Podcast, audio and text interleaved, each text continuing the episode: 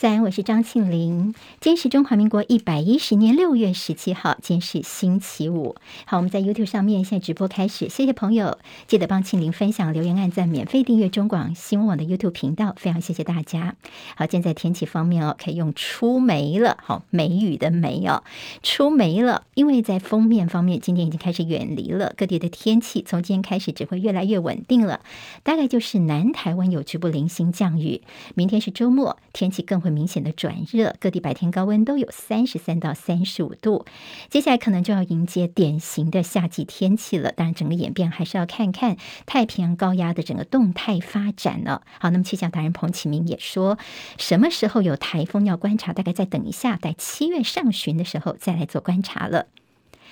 今天清晨收盘的欧美股市其实都是全面重挫的，因为联准会昨天宣布升息三码，这是一九九四年以来最大的单次升息幅度，全球央行也纷纷的采取行动来抑制飙涨的通膨。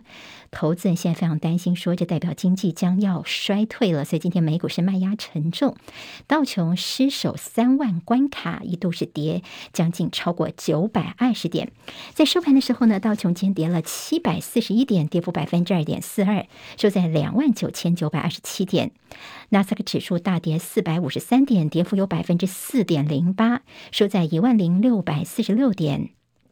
这也触及到二零二零年九月以来的纳斯达克指数的最低水准。另外，在史坦普五百指数重挫一百二十三点，跌幅百分之三点二五，收三千六百六十六点；费半跌一百七十点，跌幅最多百分之六点二四，收在两千五百六十六点。期间，欧洲主要股市也收在大概三个月来的最低点。英国股市、德国股市跌都超过百分之三，法国股市跌超过了百分之二。好，另外在油价部分看到，美国宣布有可能对伊朗祭出新的制裁之后，国际油价在今天是走高的。纽约商品交易所西德州中级原油七月份的交割价上涨二点二七美元，来到每桶一百一十七点五八美元。美国政府官员在一项机密的简报会议上面是说呢，现在好像似乎通过了外交途径要解决伊朗核问题的希望相当的渺茫，所以如果有必要的话呢，美国要加大对伊朗的制裁力度。好，这也影响到了今天在油价的表现。美国总统拜登他接受美联社三十分钟的专访，其中他提到说，经济衰退并不是没有办法避免的。美国人民相当沮丧，但是他鼓励美国民众说，比起其他的国家，美国要应对通膨依旧是占上风的。他之所以能够这么乐观，他说：“你看哦，美国的失业率是百分之三点六，而且我们的国力还在，所以他呼吁美国人民要保持信心。他并且说，眼前十年取得领先优势，美国还是站在上风。”不夸张，这就是事实。美国的最新数据，第一次申请失业救济人数小幅下降三千人到二十二点九万人。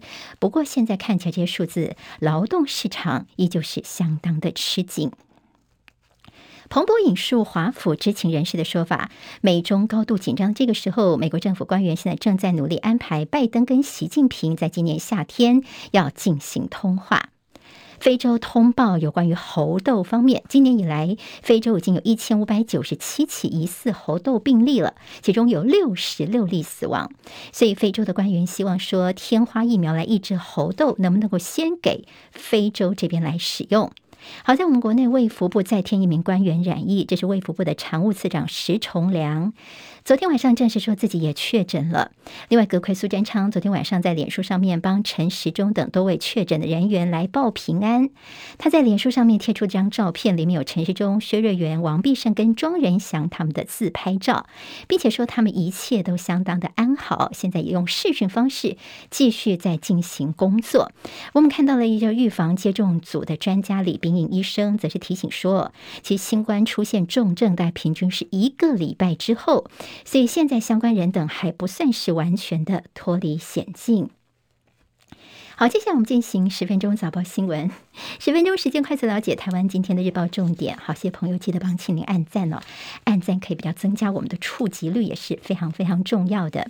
好，我们今天先从在财经方面的焦点看起。当然，今天报纸呢，呃，专注的都是我们昨天凌晨就告诉大家的，这美国的央行他们升息，联准会升息三码哦。那么在我们台湾方面呢，我们央行是昨天下午宣布升息半码。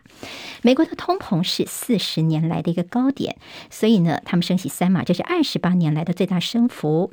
昨天下午，央行的第二季里监事会议，我们决定是升息半码，半码就是零点一二五个百分点，重贴现率来到了百分之一点五，并且央行还调升了存款准备率一码。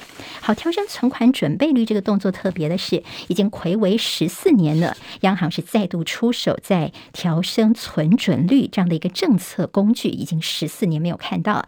这次呢，叫做央行组合拳，组合拳的方式来做这样的一个做法，等于说看从市场回收一千两百亿的这资金，等于说在在菜呃价量双管齐下的组合拳，就是主要要对抗台湾的通膨。好，那么在房市方面，看到在管制措施方面，现在是按兵不动的。联准会鲍尔他其实他们联准会昨天会议内容，大家也去看说到底接下来的升息意向如何呢？现在看起来鲍尔说大概在下个月七月份的时候，有可能会再升个两码甚至到三码都是有可能的。好，看起来似乎全年还有升七码的空间。好，那么这中间的一个影响，像我们国内，因为你的利率调升之后呢，如果你是二十年期的有千万房贷的人呢，每个月的支出一个月就要增加一千七百三十四块钱。钱好，快要两千块钱这样的个每个月增加了，一年下来其实也是一个小小的一个负担。那么今天在联合报提到说，小碎步升息半码，真的能够抑制国内的通膨吗？本来昨天就有说，这央行可能是升个半码，或者是到一码，这可能性都有，最后是升半码而已哦。这幅度比市场预期来的小，其实就怕升息伤害到景气，恐怕会面临到内外夹攻的局面。所以看到，其实昨天开的这个里监事会议叫做非常复杂，因为它有很多套剧本，大家来做演拟跟讨论。所以昨天很罕见的看到记者会才一开始的时候，央行的官网就大宕机了，主要是因为要关心央行的这个呃利率决策会议的人非常非常的多。在美国升息三码，有分析师的分析说，美国的经济衰退现在正在逼近哦。看起来呢，美国想要软着陆，是中间是有蛮大的困难的。好，我们看到在《经济日报》今天有分析说，美国的经济衰退已经逼近到临界点了。好，我们看到联准会他们昨天声明的第一句话，让人看了吓一大跳。好，那么这到底是怎么分析的呢？我们也来看一下哦。因为呢，还记得吗？在早先几个月之前呢，联准会一直觉得说，美国的通膨只叫做短期现象，但是呢，到现在呢，看起来他们有再次会不会又误判了呢？因为他们的第一句话那时候声明说的是，整体经济景气在第一季缓慢的下滑之后，似乎已经回升了。联准会的这样的一个判断，所以有些经济专家就说：“你觉得真的回升了吗？你是不是又误判了呢？”好，那么这些相关的做法也引起了讨论。当然，美国现在的一个升息哦。等于是以邻为壑，我们的美元，但是问题是你们的问题。好，在全球，其实昨天看到在股市啊等等的表现也是相当的不理想的。那么除了在美国的升息之外呢，英国、瑞士跟阿根廷他们也纷纷的宣布升息了。好，整个的影响性呢，像我们央行总裁杨金龙昨天告诉大家，接下来留意的四只经济的黑天鹅。哪四支呢？第一个就是俄罗斯战争到底要怎么样落幕？俄乌战争。第二个就是通膨恶化的预期。第三个是中国大陆经济下行的风险。第四个是新冠肺炎的疫情会不会反反复复的呢？好，这是接下来大家要关注的。好，为您综合整理，就是今天有关于在财经方面的一个重中之重。在国内的疫情部分，好，这看起来好像疫情稍微的呃比较放心的有一个数据哦。昨天我们虽然是新增了六万三千一百七十例，死亡还是有一百多人。不过呢，告诉大家，我们的专责病房的收治人数首度跌破了七千人，也就是现在呢，这住院的人数是在下降，这是一个比较好的一个发展哦。所以指挥中心说呢，接下来中南部正准备脱离高原，在下个礼拜整个降幅就会更加。加的明显了。好，那李秉乙医生怎么看疫情？他说，大概以国外的经验来说呢，一波疫情大概会持续大概三个月左右。所以台湾来说，这波疫情从五月份大概就至少到七月份，有时候到八九月份都有可能的。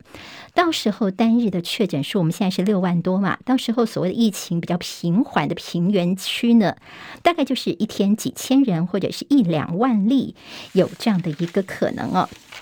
好，那么大家说这个入境三加四自主管理四天一国多制，那么在指挥中心说呢，这两天内快筛阴可以外出。好，那么有必要的话可以外出，但是什么时候回来呢？没有明定，而且还没有回来话呢，第二天这个防疫旅馆还要赶快的报给地方的政府单位哦。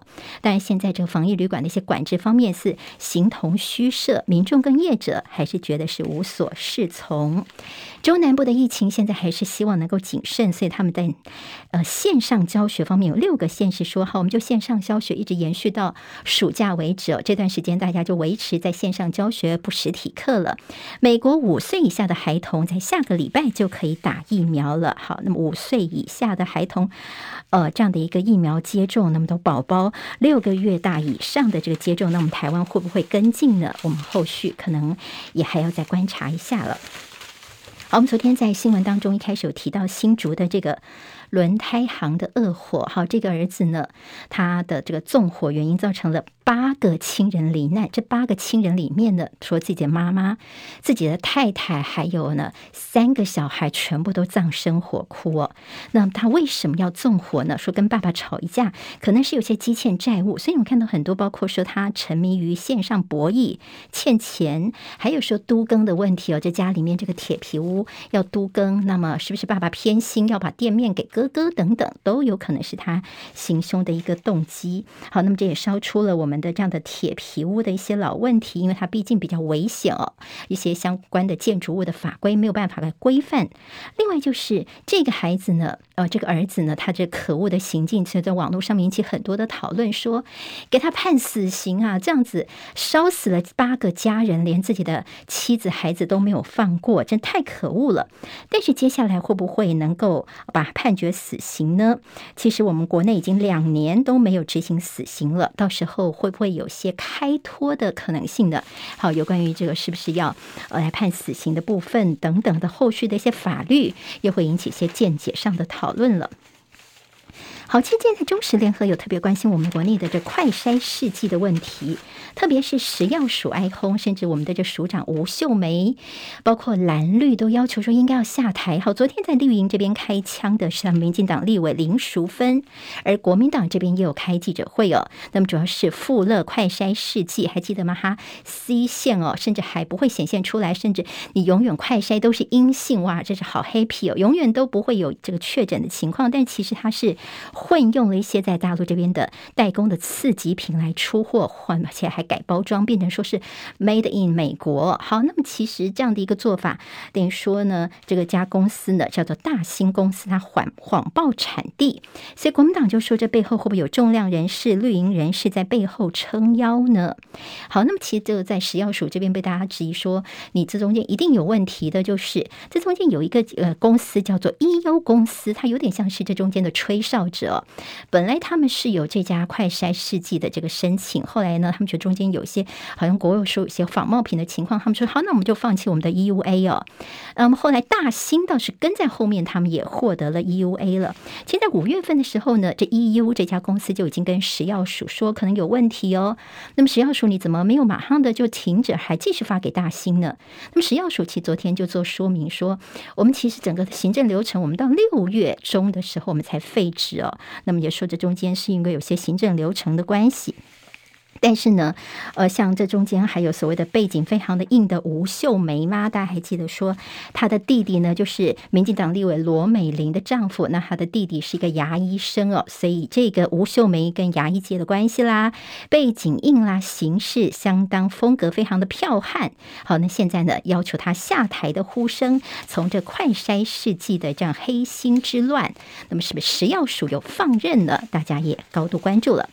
在国际上的焦点看到。到了今天，《自由时报》头版有张照片。那么，今天《联合报》是放在内页哦。好，那么这个是跟在基辅这边泽伦斯基，那么其他的国家的领袖呢，他们坐着这个火车到达了基辅。有谁呢？德国、法国跟意大利这欧盟三巨头的领导人，还有包括了罗马尼亚的总统，他们一起到基辅去跟泽伦斯基碰面了。那么基辅方面就说：“哎呀，希望你们有具体的行动，武器武器赶快给我们呐、帮助我们一起来抗俄。”好，那么为什么在选？选在这个时机到当地去呢？因为呢，就现在看起来，下个礼拜是欧盟峰会，所以说呢，他们这次走访基辅呢，其实就是希望能够讨论乌克兰加入欧盟的问题，也表达他们的支持跟力挺。好，看到他们都是穿着西装哦，泽伦斯基还是穿着他那个呃绿色的这个衬衫。好，那么这一趟走访基辅呢，在俄罗斯也是觉得说，哎呀，这根本就是徒劳无功。还记得在前一天的时候，中共国家主席习近平跟俄罗斯总统普亭他们有个视讯的会谈。那么美国昨天就警告说，大陆方面不要站在历史错误的一边。但是大陆反讽说呢，你美国根本就是走夜路，在吹口哨，自己壮胆吗？今天在这个两大财经报下方这个广告。好，非常的半版广告，算是非常的吸睛哦。我们就提到的是兆丰银行工会，他们是对于自己的这个董事长的不适任，他们要求说，我们的蔡总统苏贞昌院长可不可以给我们一个好的长官呢？大陆的前财长觉得大陆的不当风控损害到经济。自由时报今天头版头条是民进党布局，看来林志坚选桃园市应该是确定了，因为大学分科测验七月份就考试呢，轻症的人可以去考。试好，这也是一个首创。今天台湾各日报最重要的新闻都在这里喽，赶快赶快订阅，给我们五星评价，给庆林最最实质的鼓励吧，谢谢大家哦。